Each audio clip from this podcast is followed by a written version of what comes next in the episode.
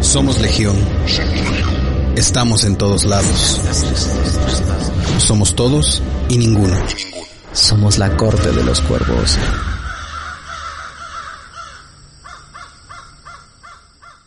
¿Qué tal, cuervos? Mi nombre es Ángel. Este es el capítulo 6. Bienvenidos a La Corte de los Cuervos. Esta semana la Corte tratará de la decadencia humana. Como fue mi turno, este tema me quedó, uff, de lujo, ya que es algo que me gusta y me apasiona mucho, que es la mente humana. Espero lo disfruten mucho. Hola, ¿qué tal? ¿Cómo están? Bienvenidos una vez más a la Corte de los Cuervos. Estamos en compañía de Gaby. Hola, Gaby, ¿cómo estás? Bien, hola, buenas tardes. Buenas tardes. Ángel, ¿cómo estás? ¿Qué tal, grupo? ¿Cómo estamos? ¿Qué tal? Joshua. Hola, ¿qué tal? ¿Cómo estamos? Saludos, grupo. Son así como el meme de... Pues es que no puedo hablar. Ok, bueno, habla más fuerte. Pues no puedo, no es que tengo la nariz tapada. Es que no puedo. Estoy, soy, soy como un norteño así Un como, gangoso. como gangoso. No un te norteño llamo a ti. gangoso. Ok. Señores, bienvenidos. Esta ocasión vamos a platicar de dos películas muy particulares. Las escogimos precisamente por la onda de los Óscares, por el, todo el rollo. Que fue de- como hace medio año. que fue como hace medio año. Cuando salga esto posiblemente ya sea otro año, no sé. Ya habrán pasado tus No, no, no. premiaciones. Pero bueno, eh, escogimos estas dos películas por el revuelo que causaron y precisamente por la fuerza que tienen cada una en sus puntos particulares de vista. Vamos a hablar de Joker y vamos a hablar de Parásitos. Hermanos Cuervos, ¿con qué quieren empezar? Yo digo que Joker. Sí, verdad. Un anime Joker. Claro. Ok, ¿quién quiere empezar? Ángel. ¿Yo? Sí, De una vez a la yugular. sí. Ok, Bueno, adelante Ángel. Joker me parece una película mm, que no tiene nada que ver con el universo que se supone que está implemen- implementando. No.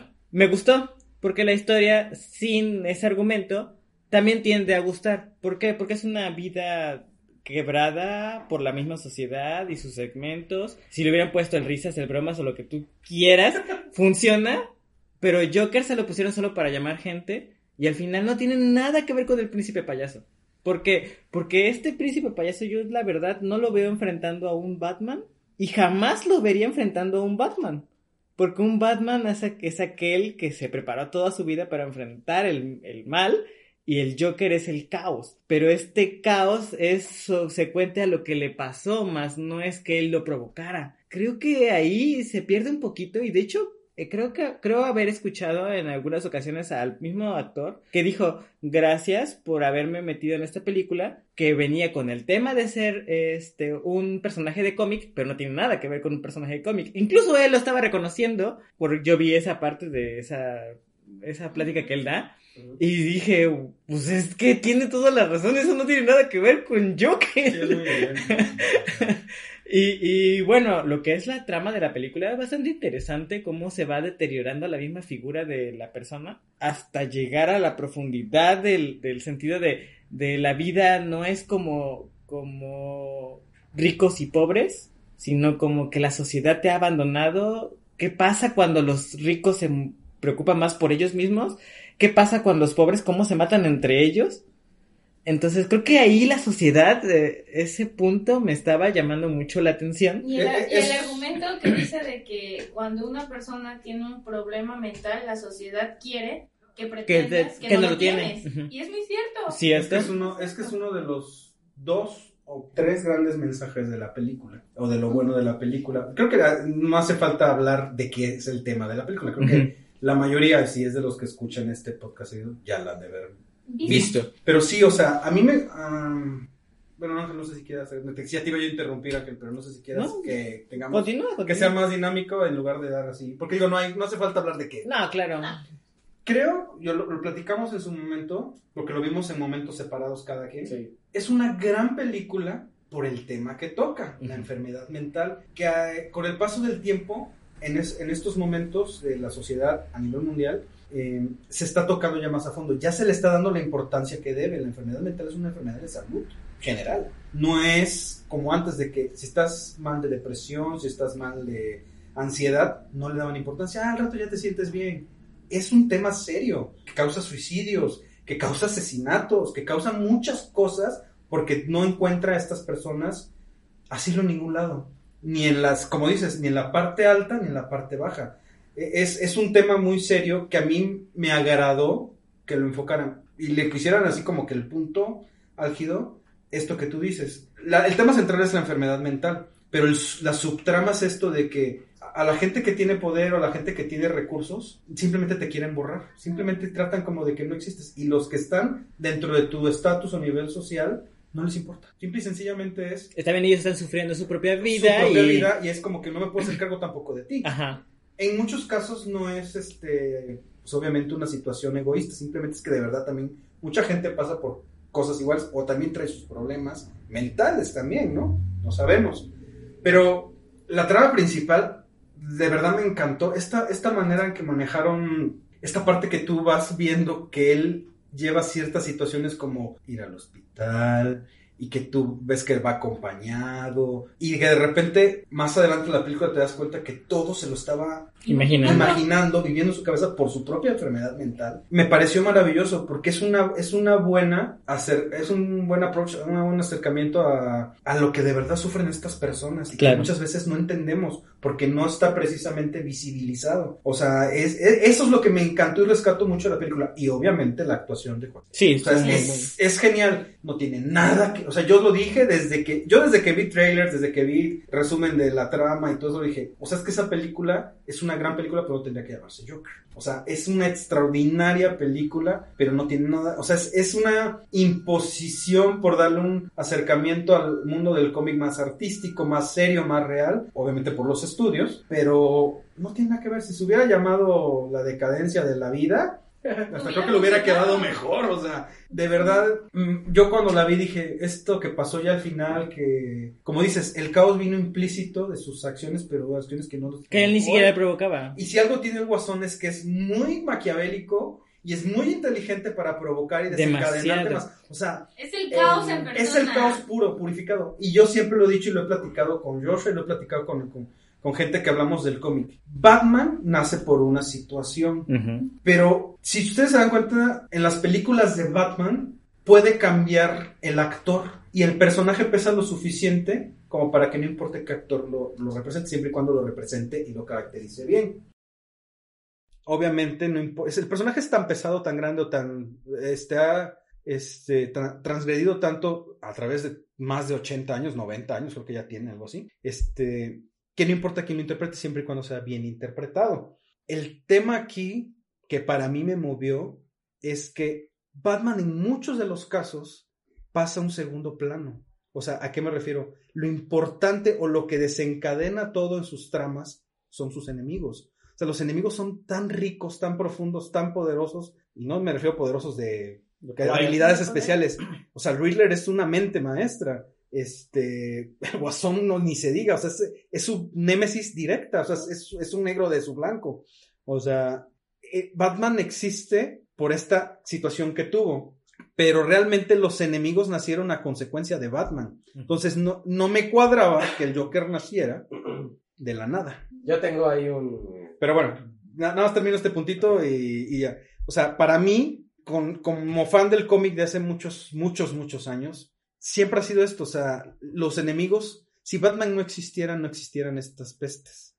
Nacieron prácticamente a razón de que Batman existe.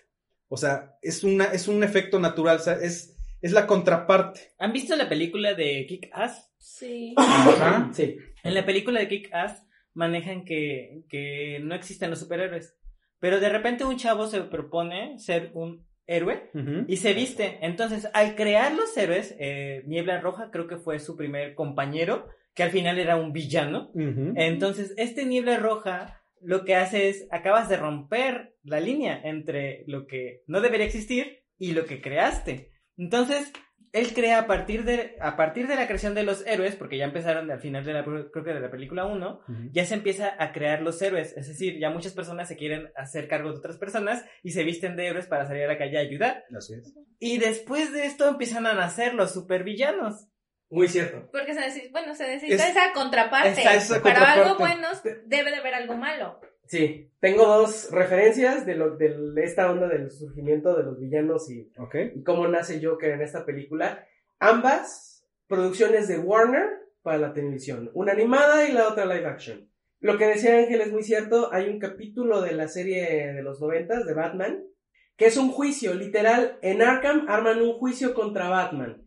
El juez es el guasón, eh, difícil convencerlos y llevan a una abogada como muy cabrona, que es la que lo tiene que defender. ¿Por qué, por qué no matar a Batman? No, él es inocente. Ellos clamaban, lo que tú dices, Memo, que por su culpa ellos existían. Y la abogada demuestra con todos los hechos que es al revés. Ellos habían provocado La existencia la de Batman. existencia de Batman. Por así, digo, aquí es un poquito al contrario. He ahí, eh, bueno, eh, hablando de, de Joker. La segunda, en la serie de Arkham, producción de Warner para la televisión, bueno, de Fox, pero. Warner, pero es lo mismo. Es que es la misma, o sea, salía en Fox, pero es DC. Tiene, ellos cuando sacan al Guasón, o a eh, Jeremiah, creo que se llama, Jeremiah. este, de repente lo matan en la misma temporada. Su idea, que no lograron llevar a cabo porque creo que nadie entendió y no lo supieron aterrizar, es que el guasón no fuera o no naciera de una persona, sino que el guasón naciera como un virus que se propaga y de repente nace. Que es más o menos lo que siento que intentaron adaptar en Joker. Si bien este Joker es como el estandarte, no es el Joker o no nace como tal, sino es, se vuelve como un, como en los Juegos del Hambre que Katniss es el, el sinsajo, el, el, el emblema de la revolución, o sea, del, como ya aquí todo vale madre. Creo que quisieron hacer esta onda de que este Joker nace o, o el, o el Joker se va a formar a partir de este caos que genera, de este, de este levantamiento social, de, de esta onda, que posiblemente, obviamente por, por fines de lucro, va a seguir siendo Joaquín Phoenix. Que según él no quiere. Que seguro él no quiere y que ya quiere. No, ya quiere. Sí, sí, Sí, quiere. dijo Sí, que de- sí se aventó. Le dio un Pero, Oscar. pero también. por Dios. Pues sí, pero eso no quiere. Le va a dar dinero ya, otro premio no creo. Pero este. Sí, no. Lo que sí es que está. Después de que fue la película y todo, el mismo director, creo que fue, publicó que comentó que esto no quiere decir que él sea el Joker Original. Oh, definitivo, No, el definitivo. el definitivo, que puede ser que Es esto que desencadene la creación del que no va muy peleado con cosas que van del cómic. ¿A qué voy? Ahí va. Ahí voy, es que esto se pone muy bueno. Hay una parte en el cómic donde la silla Mobius es un ente en el mundo del cómic que tiene el conocimiento de todo el universo. O sea, la persona que posee la silla Mobius eh, tiene acceso a toda la información desde el nacimiento del universo hasta lo que sucede actualmente en todas las realidades, en todos los tipos, perdón, es que se me fue el aire. Sí. Pero en, en algún punto que ahorita eh, precisamente estoy leyendo de Dark Side Wars, que es un cómic muy bueno, este, Batman se apodera de la silla Mobius y se vuelve un dios, literal. Batman con su inteligencia y súmale con todo el conocimiento del universo, que se le ocurrió preguntarle a la silla Mobius que quién era realmente el guasón. Oh, sorpresa, lo que le contestó la silla Mobius. Él no lo podía creer, es que no hay un solo guasón. O sea, me estás diciendo que hay un multiverso. Hay, no, en el mismo universo de él, en, el, en una línea temporal de él, hay tres guasones. Bueno, no le, no le dice en sí cuántos. En ese cuántos momento no, guasones en ese momento no, pero después lo descubre. Ajá. Y lo más, spoiler alert, lo más interesante del asunto es que uno nace por cuestión del amor. Y este sí nació a consecuencia de él, no al revés. Sí, o sea, sí, este sí nació por consecuencia de que Batman existiera. ¿Quién es este guasón? Que al parecer, por si tú lo tomas cronológicamente y por cómo se fue convirtiendo Bruce Wayne en Batman, fue Alfred. Alfred es uno de los guasones. No me digas. Alfred es uno Le de los acaba de dar algo a guasones. Gaby. Y él lo hizo por amor, porque él veía que no, no encontraba paz a pesar de todo lo que hacía, a pesar de todo lo que eh, había entrenado, irse al fin del mundo, regresar, entrenar las mejores artes marciales, todo el dinero. O sea, él tenía prácticamente ya todo y estaba luchando contra el crimen a su manera, pero aún así no encontraba paz. ¿Qué hizo? Darle con qué entretenerse, con qué tener una némesis con qué divertirse todo el tiempo. Lo hizo por amor a él. No, pues qué amoroso. hijo. Sí, Yo- yo tengo- tengo Pero, una- pero, pero, pero lo que no sé, porque yo ya no he llegado más allá y no sé si haya salido algo más, la verdad. Pero no sé, porque no ha llegado, no he llegado más allá en los cómics, ni si ya salió quiénes son los otros dos, este, a dónde desencadenó de, de que se enterara Batman de esto, ya, pues hasta dónde se desencadenó todo este tema. O sea, no sé hasta dónde ya ha llegado, todavía. Y es lo que yo quería decirles, ¿no? Que este esto, esto es reciente. Realmente lo de la silla y lo de Batman descubriendo quién es, que hay tres Jokers. y Sí, todo es eso, es reciente, pasado. pero, pero no hablamos de que la historia base del Joker sea esa. Realmente, ahorita lo hicieron por parte del guion. Meter tres Jokers para darle sentido, pero él no es el creador original de la historia de Batman. Entonces él no metió al guasón así por esa misma historia y porque él haya pensado desde un inicio "Es que son tres guasones. No, no, funciona No, de y esa aparte manera. está, No, no. está muy claro que la película es como cuando hablo de otras películas de superhéroes.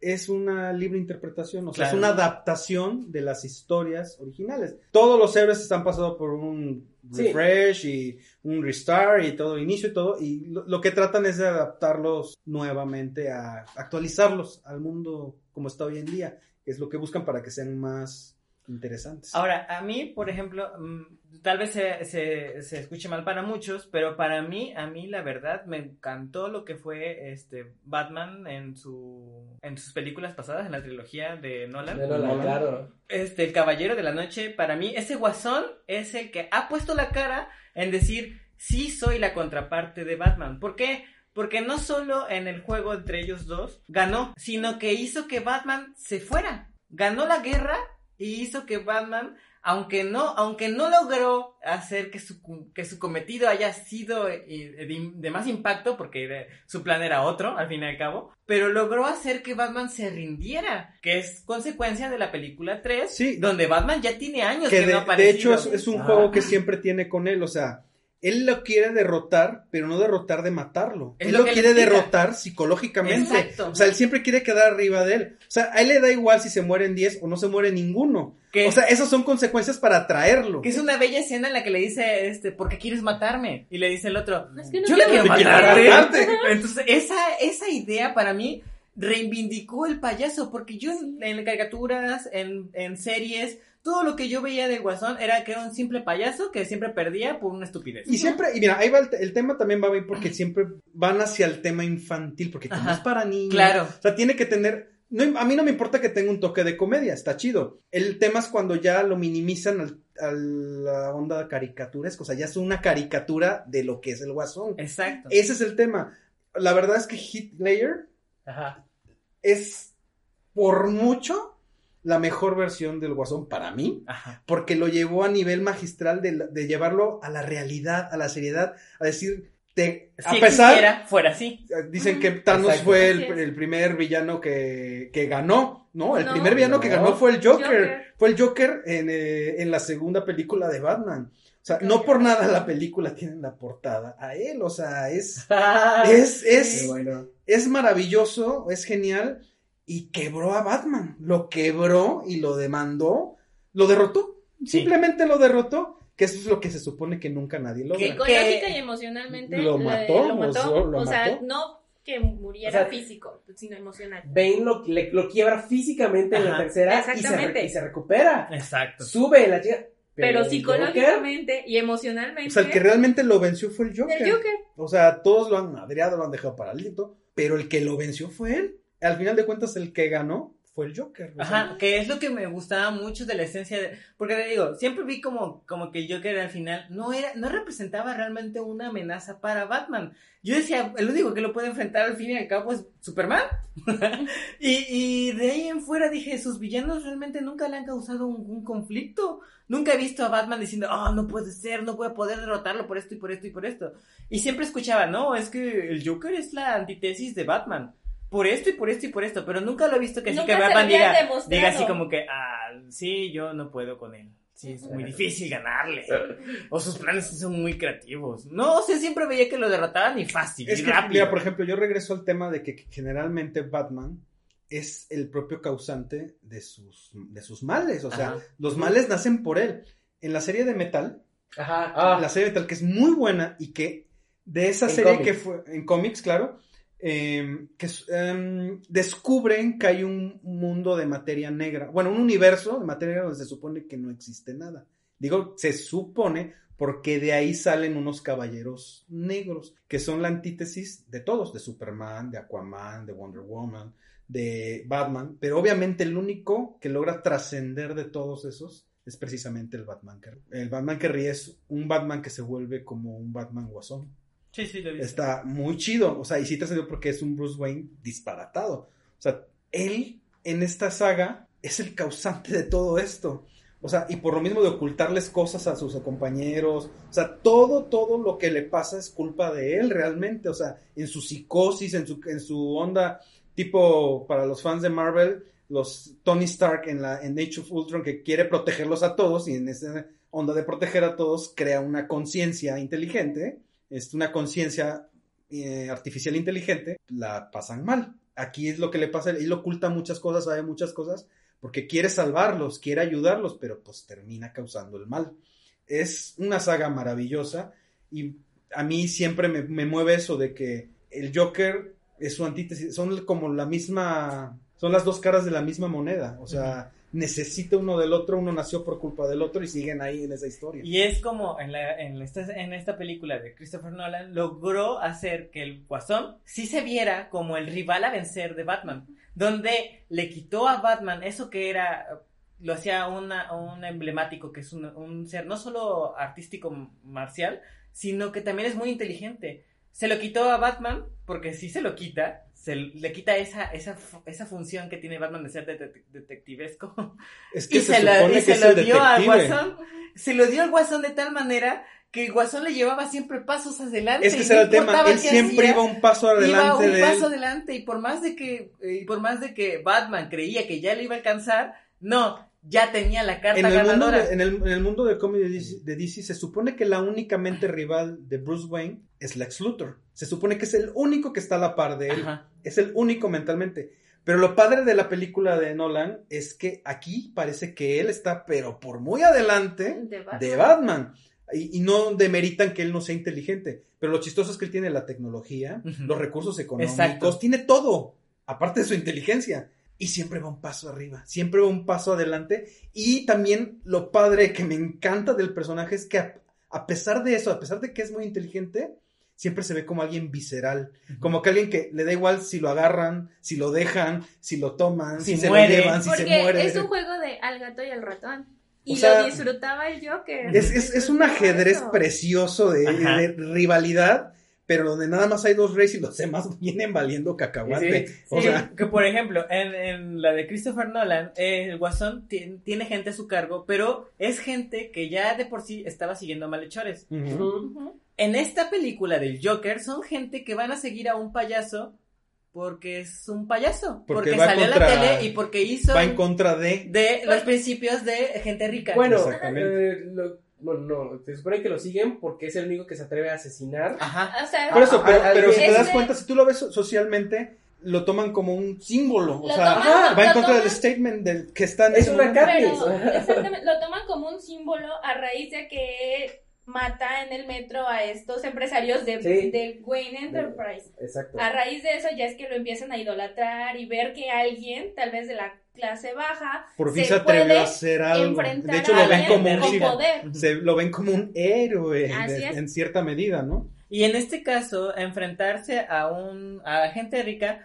y siendo parte de la gente pobre, pues lo al, al, al final de la película lo vamos a ver alz- alzado entre todos los payasos, porque todos al final son payasos según la teoría del mismo este papá de Bruce, no me acuerdo cómo se llama el papá.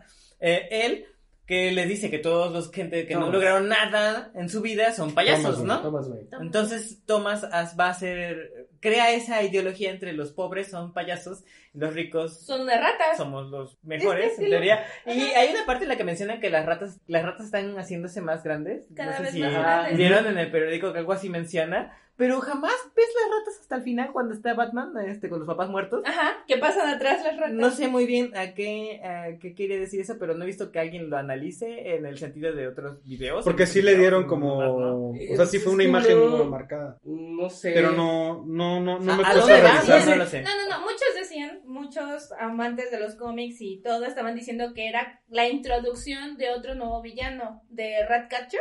Ah, no lo escuché.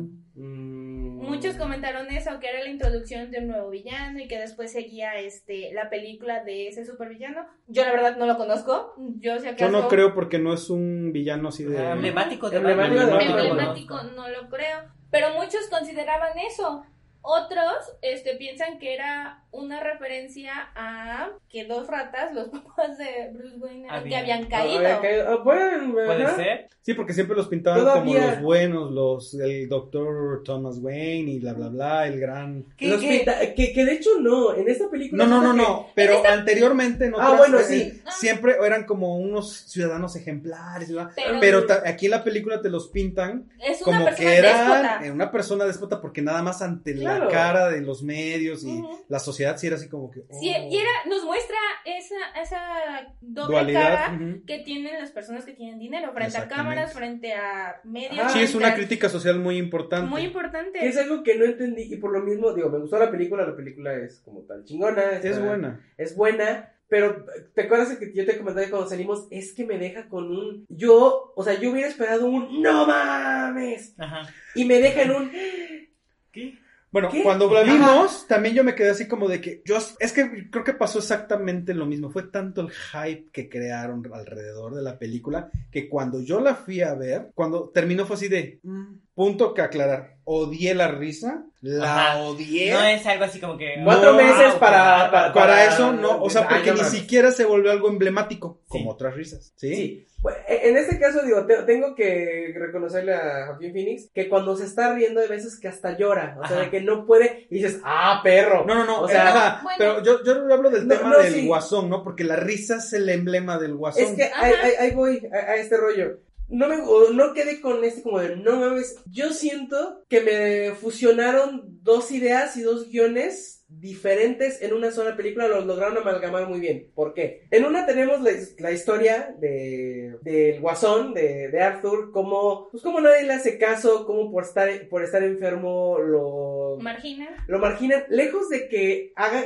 hagan como que no existe, o sea, como que no es cierto, se burlan de él, o sea, en el trabajo lo chingan, lo joden, o sea, lo patean en... En la por sí- calle. Ya de por sí es un, pa- es un güey que se viste de payaso con un, con un letrero giratorio y todo lo agarran a chingadazos, o sea, pobrecillo. Todavía le quieren cobrar. el- Ah, El, todo el, el- El letrero. El, el letrero, dices, "Cab- no es culero, ¿no? O sea, viene como esta degradación de, de las personas porque, ¿por qué? Porque es alguien que está enfermo que no importa. Todavía cuando, o sea, la, la, la psicóloga, hay- hay una parte que creo que Ángel, tú en algún punto, no me acuerdo, en redes sociales pusiste esta onda de es que no me escuchas. Llevamos tanto tiempo ahí y no me has escuchado nada. No Siempre- sabes, o sea, Cuando No dice te- siempre no me haces la misma pregunta. Exacto, porque en realidad es tan sistemático su, su método para atenderlos que es como, ah, sí es Arthur, sí, sí lo conozco, ¿no? Pues se acuerda de él, pero ni siquiera, puedo apostar que ni siquiera se acuerda qué le dijo la sesión pasada. La no- psiquiatra. Ajá, la psiquiatra. Y dices, y todavía le recortan el, el presupuesto y pues ya no vas a poder. Y le dice, güey, ¿qué pedo? O sea, alguien como yo no puede pagarlo. Y cuando están esos programas que me ayudan y todo eso dices, ok, está muy chido.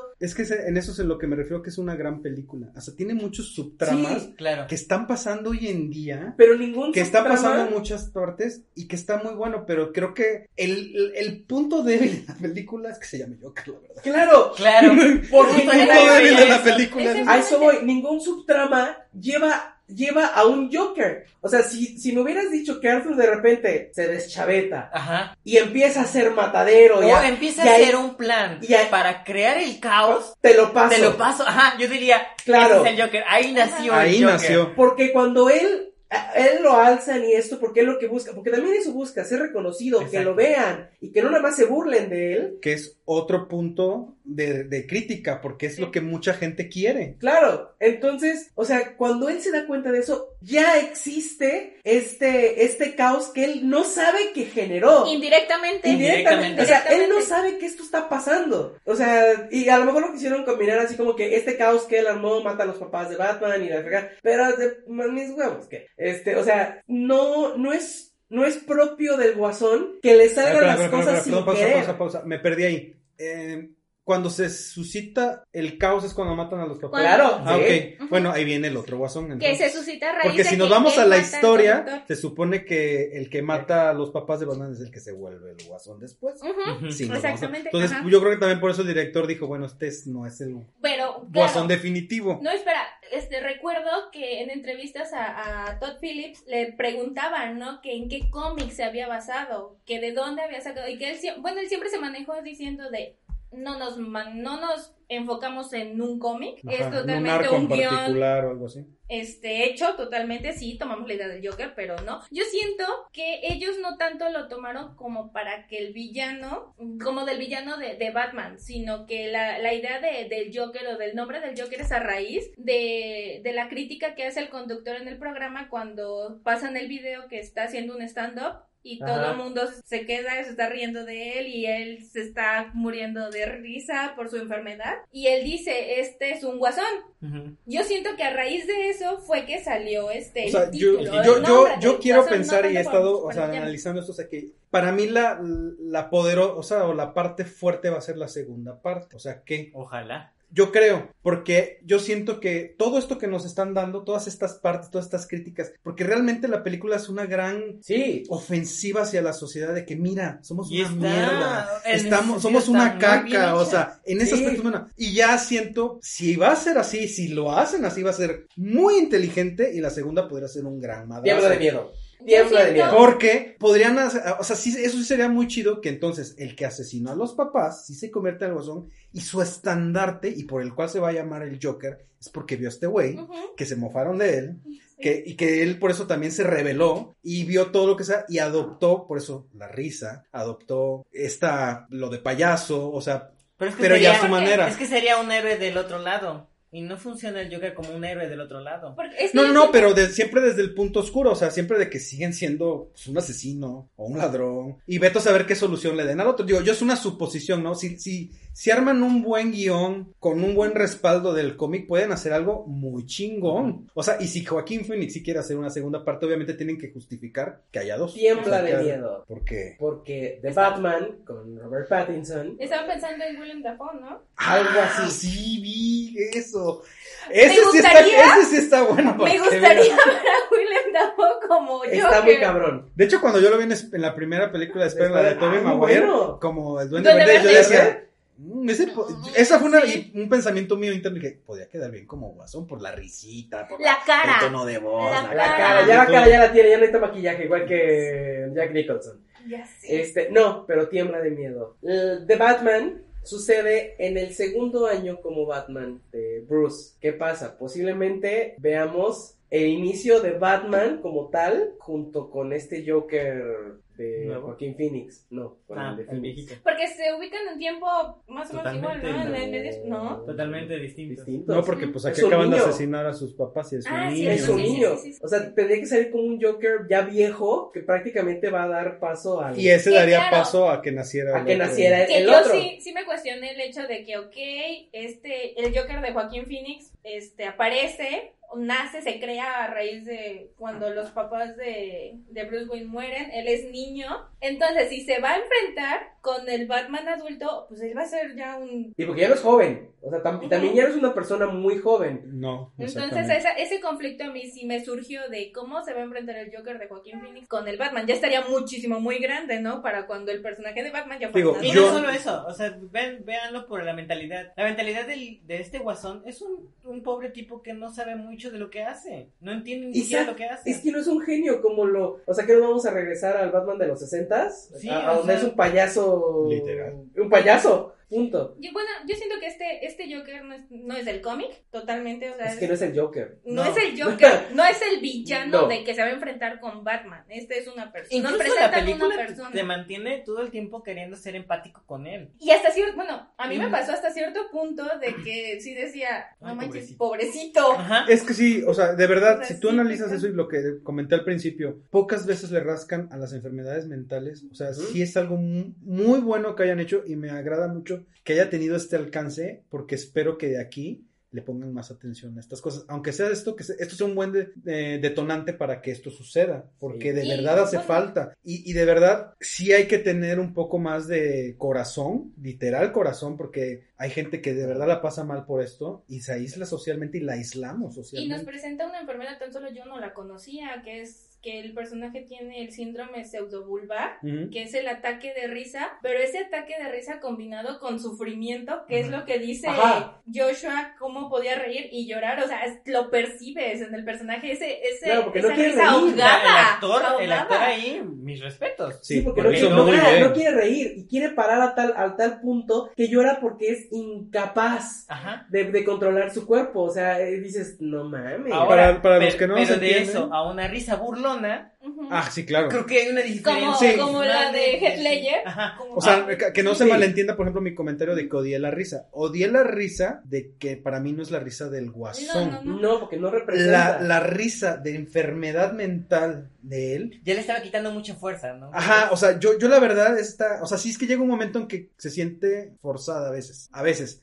pero ponerlo en un contexto de que es algo que sufre, claro que está bien hecho, Ajá. o sea, está muy bien hecho, este, porque sí se le, como dices, se le nota cuando está desesperado que quiere parar de reír y no puede, o sea, está así de- como que casi casi se en su stand cuando Y- está tratando de decir eso. Y te justifica, Y no puede. ¿no? Sí, el claro. hecho de por qué es- tiene esa enfermedad. Claro. O sea, no la tiene porque sí. O sea, ya cuando va al hospital e investiga todo el archivo de su mamá, pues se da cuenta que él sufrió maltrato. Así es. Y ya te vas a investigar. Si te da curiosidad y saber sobre la enfermedad, te das cuenta que pues es a raíz de un problema cerebral, que nace a, ra- a raíz de un O problema sea, es que es, cerebral. es toda esa subtrama que trae es maravillosa, o sea, es, Sí, es una- sí. es un niño violado, golpeado, Maltratado. olvidado, o sea, tú dices, ya ni siquiera hablemos del tema.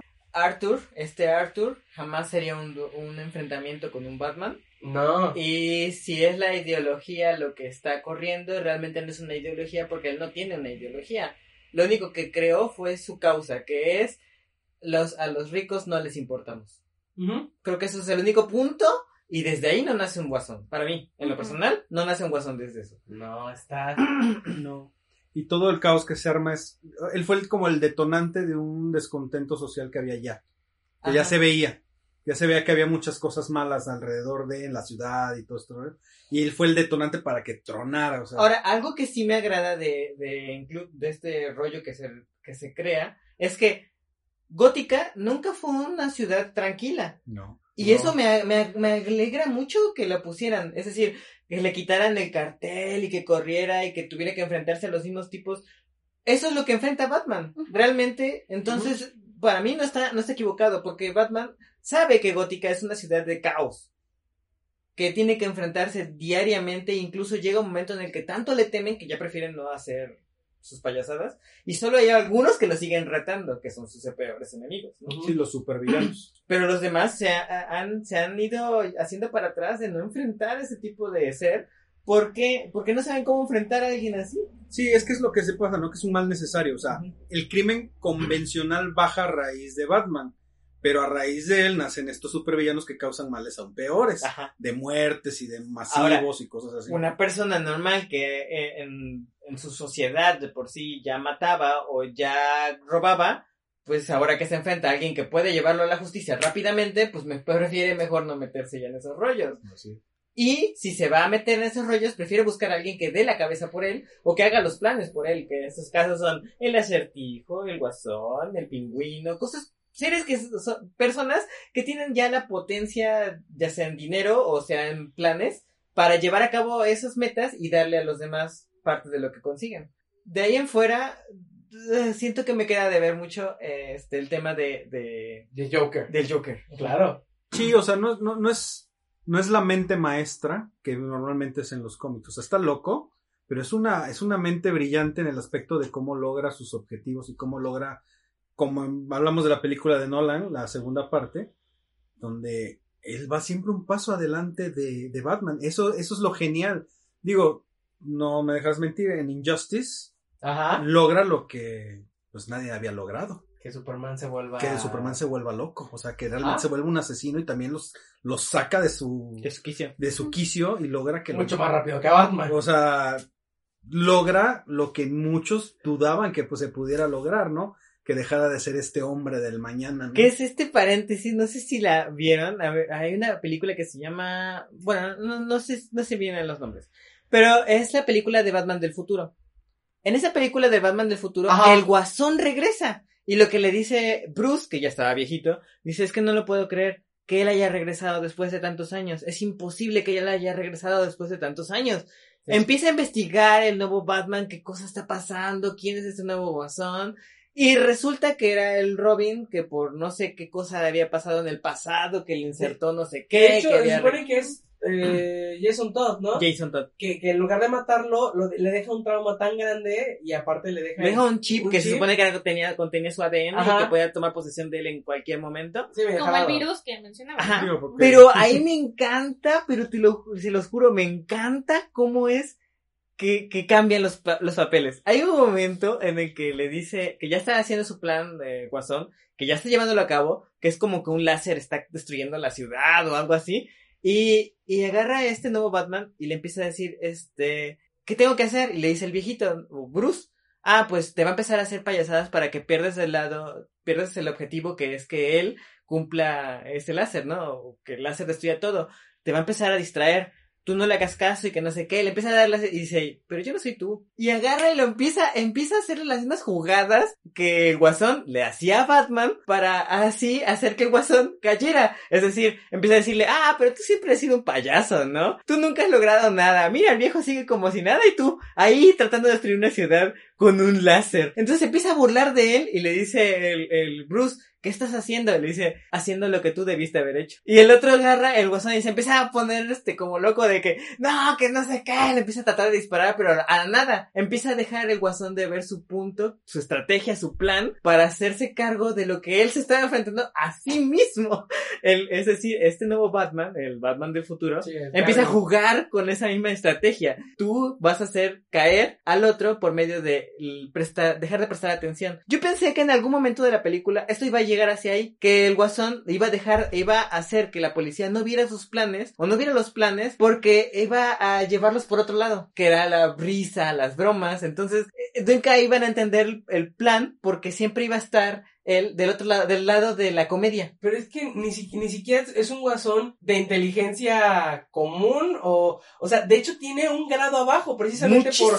Por, por, por esto que vive, por estos, estos traumas, no es un guasón inteligente, es más, es un guasón que carece de la inteligencia común o normal. Es que aparte dicen que, es Ajá. que aparte dicen No que sufrió un a- golpe. Perdón, perdón, pero sí. Es que, es que él tiene un problema real porque sufrió un golpe. Exacto. Entonces, no nada más son los traumas emocionales, realmente un, tiene un trauma Sí, su capacidad fisiológico. no es tan grande, o sea, no, no es como la de una persona común. Ya déjate de ser un maestro del engaño y del caos. Y, o Como sea, nos lo presentan en la caricatura, en el cómic, en... es que ese es el Joker. O sea, Exactamente. Ahora, vayamos a, a lo, cuando, con- de lo que habla, de lo, justamente de lo que hablas, este, el guasón tirando, es- no sé si se recuerdan la, la práctica que él está como que en su pistola y de repente dispara hacia la calle, No, está en el departamento. en el apartamento, En el y que departamento, dispara y que es- se le va el primer balazo y se asusta, ¿no?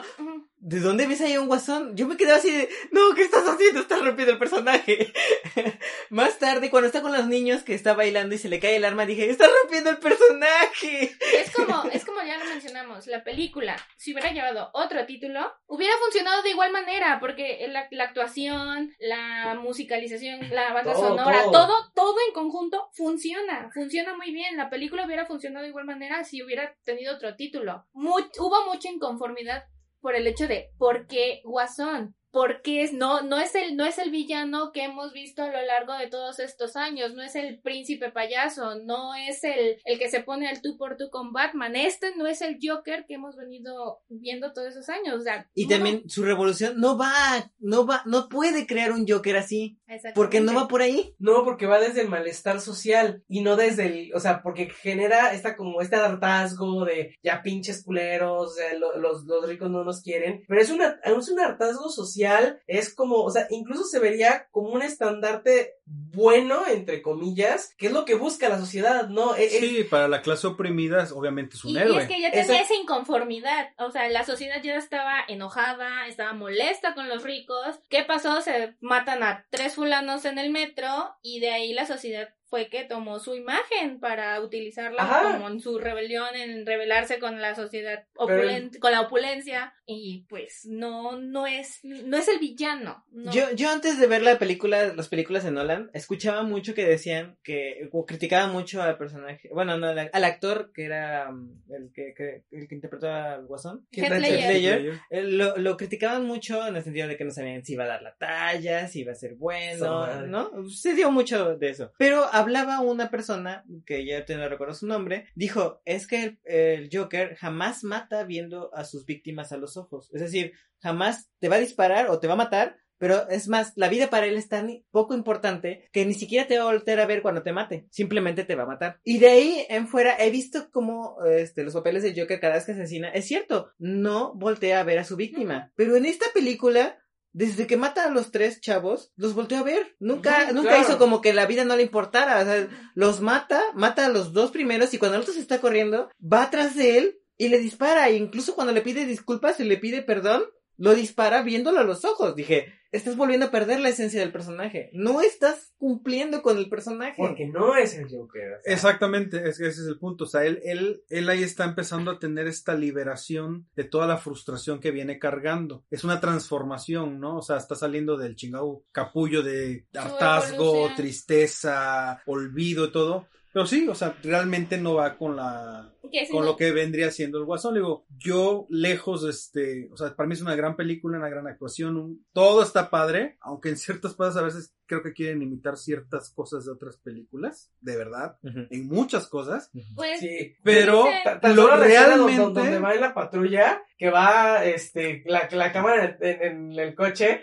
es el caballero de la noche a más no sí, poder. queda. sí, sí, sí. Sí, y este, y hace referencia a muchas otras Que películas. era como ¿no? obligado, El ¿no? que es el, el rey de la comedia. eso. Bueno, más que nada dos películas de Martin Scorsese, El rey de la comedia y Taxi Driver. Y Taxi Driver, exactamente. Yo siento que lo, eh, como mencionamos todos, si la película se hubiera llamado de otra manera, hubiera sido todavía más, cabrona. exitosa, o sí, sea, hubiera claro. sido todavía un madrazo más fuerte a nivel mundial porque mucha gente no la vio porque se llamaba Joker. Mucha gente la demeritó porque se llamaba Joker. Porque se llama Joker. O sea, todavía en los Oscars hubiera alcanzado todavía más cosas si no se hubiera llamado Joker. Exacto. El punto más débil de la película es el título de la película. Que No le, la que le quisieran adjudicar a fuerza un vínculo con Joker. Digo, como mencioné hace rato, quizás esto viene de un plan todavía más maquiavélico e inteligente, que ojalá sí sea, Y que Me funcione. esperemos. Me y sorprendería. que que funcione Me sorprendería muy para una segunda parte donde embonen todos estos huequitos que a los que somos fans del cómic y del cine nos quedan a deber como Joker. O sea, Claro. me gusta, la quiero, o sea, me agrada, me... Mi, mi problema es que se llama Joker, o sea, no. Es que incluso le pueden haber dejado la vestimenta de payaso y no llamarse Joker. Y funcionaba y Es no que tenía exactamente, ningún problema. es que es lo que te digo, o sea, la esencia, lo que dije al principio, la esencia de Batman es más fuerte que quien la interprete, que lo que sea. Si él hubiera salido caracterizado con el traje típico del Joker y la película no se hubiera llamado el Joker, hubiera sido todavía, yo creo que emocionalmente a nivel Ajá, hubiera trama tenido un impacto. hubiera tenido un impacto cabroncillo porque dice, de ahí sacas una segunda parte donde ya metes realmente al Joker y dices, no mames, qué chingón, qué inteligente, qué, Claro. que, que, o sea, no me metieron a, a fuerza huevo una subtrama ahí de Batman en la primera, pero está implícito en esto. O sea, hubiera dicho, yo creo que los fans hubiéramos agradecido mucho. Yo la, por ejemplo, cuando muchos no les gustó la película de el Batman, Batman Inicia, pero para mí el final de Batman Inicia, cuando le dice este Gordon, Ajá. tengo un nuevo problema, alguien que le gusta el teatro igual que a ti, y le entrega una carta, y agarra y agarra y la Joker. voltea y dice Joker. Ajá. Yo ese final dije, ah, está hermoso, porque no solo sabemos lo que viene, sino que sabemos que se está construyendo un personaje desde atrás. Sí. Ay, ay. Eso es una manera inteligente. O sea, Nolan de verdad hizo unas películas muy, muy honorables, muy traídas a la realidad. O sea, no, es- no es tan fantasiosa. O sea, por eso digo que los, los villanos son le- la verdadera alma de, de Batman. De Batman. Porque son los que le da esta riqueza. Por ejemplo, Nolan la supo explotar a la maravilla. Emocional, física, o sea, todo, todo tenía algo. Dices, ves que ya no sabes ni por dónde me atacan, ya no sabes quién es mi enemigo, quién es mi amigo. Y o como, sea, como dijeron hace rato, lo, lo que fue el Caballero de la Noche y el Caballero de la Noche Asciende, vemos a un Batman Derrotado. derrotado, debilitado, en la segunda parte psicológica y emocionalmente por Joker y en la tercera parte físicamente por Bane. O sea, Nolan nos trajo una trilogía, fue construyendo la trama, los personajes, todo de una manera muy buena, muy buena. Yo creo que si, si DC y Warner se hubieran puesto las pilas y hubieran agarrado esto para crear un universo, No, Marvel hubiera la mierda. torre, Marvel pero- hubiera sí. sido nada. Marvel no hubiera existido. No hubiera Pero es que existido. El detalle con los personajes de, de mm, DC es que son más, fan- más fantasiosos incluso que los de Marvel. A mí, bueno, me ha tocado escuchar que muchos dicen, no, es que los superhéroes de Marvel son más humanos, más empatizas más con ellos. Es que sabes que, mira, tiene mucho que ver que nacieron 30 años después que los de los, DC. los de DC, o sea, Superman, Batman son los primeros y nacieron hace, uh, o sea, en, en una época en la que ni volaba uno, eh, Batman usaba armas, o sea, era muy diferente. Han ido evolucionando, pero obviamente Marvel ascendió mucho porque precisamente el el punto álgido de, lo, de los de Marvel es que sí son más humanos en muchos temas. O sea, Marvel sí se ha preocupado en sus cómics de meter temas muy cabrones sociales y explayarlos ahí. Mira, muchos, por ejemplo, no me creen, pero los X-Men, yo se lo platiqué a, Sí. a Joshua. Los X-Men son esenciales y por eso gustan mucho. Ellos representan las minorías, las minorías en general. Ponle el título que quieras. Negros, gays, lo que se te venga en mente está aplicado en, en X-Men. Porque, judíos. porque está el X-Men. El X-Men es el que, es- el que no, no te das cuenta que es un mutante y se confunde con el público en general. Está el que a propósito él dice que es mutante porque quiere ir en contra de que están ellos marginados. Está el que no puede hacer nada por evitar que se den cuenta que es un mutante. El que tiene miedo. de- El que tiene, y, y está el que ha sido maltratado y humillado. O sea, todas estas minorías están representadas ahí. Y ellos han sabido, yo, yo que soy súper fan de X-Men, súper fan declarado. O sea, de verdad llega un momento en que tú dices, ah, su madre. O sea, sí, hay, hay, hay líneas, obviamente hay unas muy fantasiosas y muy tontas y muy, ah, que son para divertirte, pero hay unas subtramas ahí, o sea, y ya cuando se meten, hay un cómic en particular de Iceman que ganó premios porque se metían tan profundamente con el tema familiar y con su papá y que su papá lo odiaba por ser un mutante y a final de cuentas se sacrificó por él porque realmente lo amaba pero no entendía lo que era. O sea, sí es un, e- esta parte de que Marvel sí supo aprovechar, sí supo aprovechar en sus momentos porque también se ha ido por otros lados, como todos, este tema y sí este, y DC es algo que ha DC es algo que ha ido empezando a, retomar. De hecho, hoy en día, las críticas y lo poco que he leído dicen que los en el mundo del cómic actualmente el que está arriba es DC. O sea, las tramas de DC hoy en día están mucho mejor elaboradas que las de Marvel. Marvel ahorita está triunfando en cine y, y en muchas otras cosas. Pero en cómic, el que está a la orden del día y los que están fuertes en muchos temas es DC Comics. La han- y se han jalado artistas muy importantes, se han preocupado por traerse eh, escritores muy, muy densos, que crean historias así que dices, ay, no mames, sí están cañones, o sea, y han sabido interpretarlo, adaptarlo a la realidad actual. Pero bueno, esa es otra historia. ¿Qué opinan? ¿Cerramos el caso de, De Joker. de Joker? ¿Con cómo lo cerramos? Como una gran película con un nombre que no es Cinematográficamente una gran película. Gran película. Como parte del cómic, Mm, no. no. que esperemos que una segunda parte se vea justificado todo lo que pasó en la primera. Yo es cuando menos lo que Como, espero. como diría Memo, que me cae, que me cae en el chingado cicote con, con, con hechos, ¿no? Que, Sí, porque yo las juzgo y las critico muy fuertemente, pero yo siempre digo, lo mejor que me puede hacer alguien es callarme el hocico con hechos. Si la segunda parte va a estar, se va a justificar todo esto que pasó en la primera, adelante. Y como dice Joshua, algo, algo se ha de estar cocinando y pues esperemos que sea algo bien, que y, no sea algo y para, para mal. cerrar, yo digo que, yo digo que sí, porque no sabía, me lo comentaron ustedes ahorita. eh, ya donde Joaquín Phoenix está, sí está pensando en hacer la segunda parte cuando él se estaba negando rotundamente y que según fue una condición desde el principio que nada más era esta parte y se acabó. Entonces yo creo que a lo mejor sí le están proponiendo algo muy interesante. Que yo por ese lado, si nos enfocamos al lado de cómic, que se va a ir orientando poco a poco, Hacia allá. por mí, qué chido que saquen una secuela. Si no va orientada de esa manera, mejor que le dejen ahí.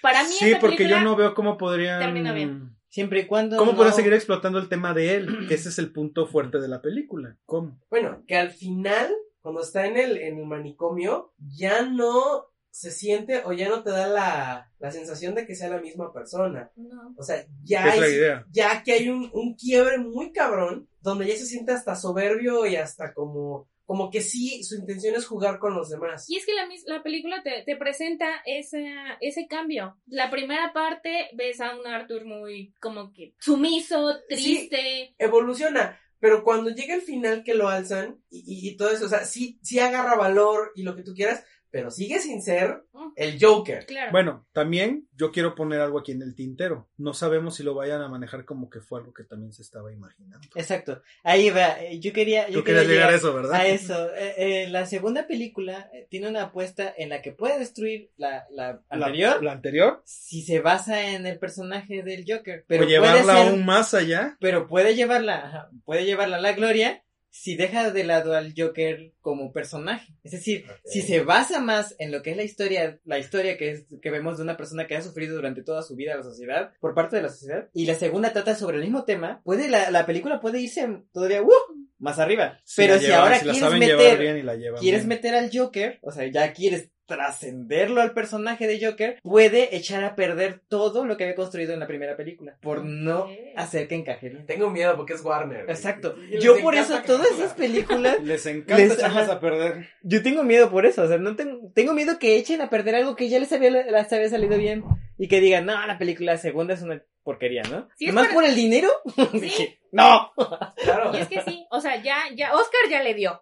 Como mejor banda sonora y como mejor actor, ya los tiene. Pero este, si sacan una secuela, mm, nominación otra vez, no lo, actuación de Joaquín Phoenix, mm, se la va a rifar, se la rifó, pero ya no va a tener el impacto. O sea, sí, ahorita esta película provocó un impacto, o, o al menos a mí llegó en un punto en el que dije, diablos, o sea, mucha que me tocó estar en el cine y en la parte de chiquito cuando quiere escapar, toda la gente se estaba riendo y yo esa todavía me dije, ay, qué cruel es, no, eso está muy cruel, ¿no? Pero Es que sí, te digo, si tú tomas a un lado el tema, o sea, sí es muy fuerte la película. O sea, si, le hubi- si se hubieran enfocado puramente a eso sin querer meter algo fuerza de Joker, híjole, yo, yo hubiera salido llorando de ahí desgarradoramente, simplemente que al final fue así de... Como "Mm, película drama". Me quedo ahí debiendo algo. como película de drama funciona, Claro. pero ya enfocada a cómic, quedó a deber.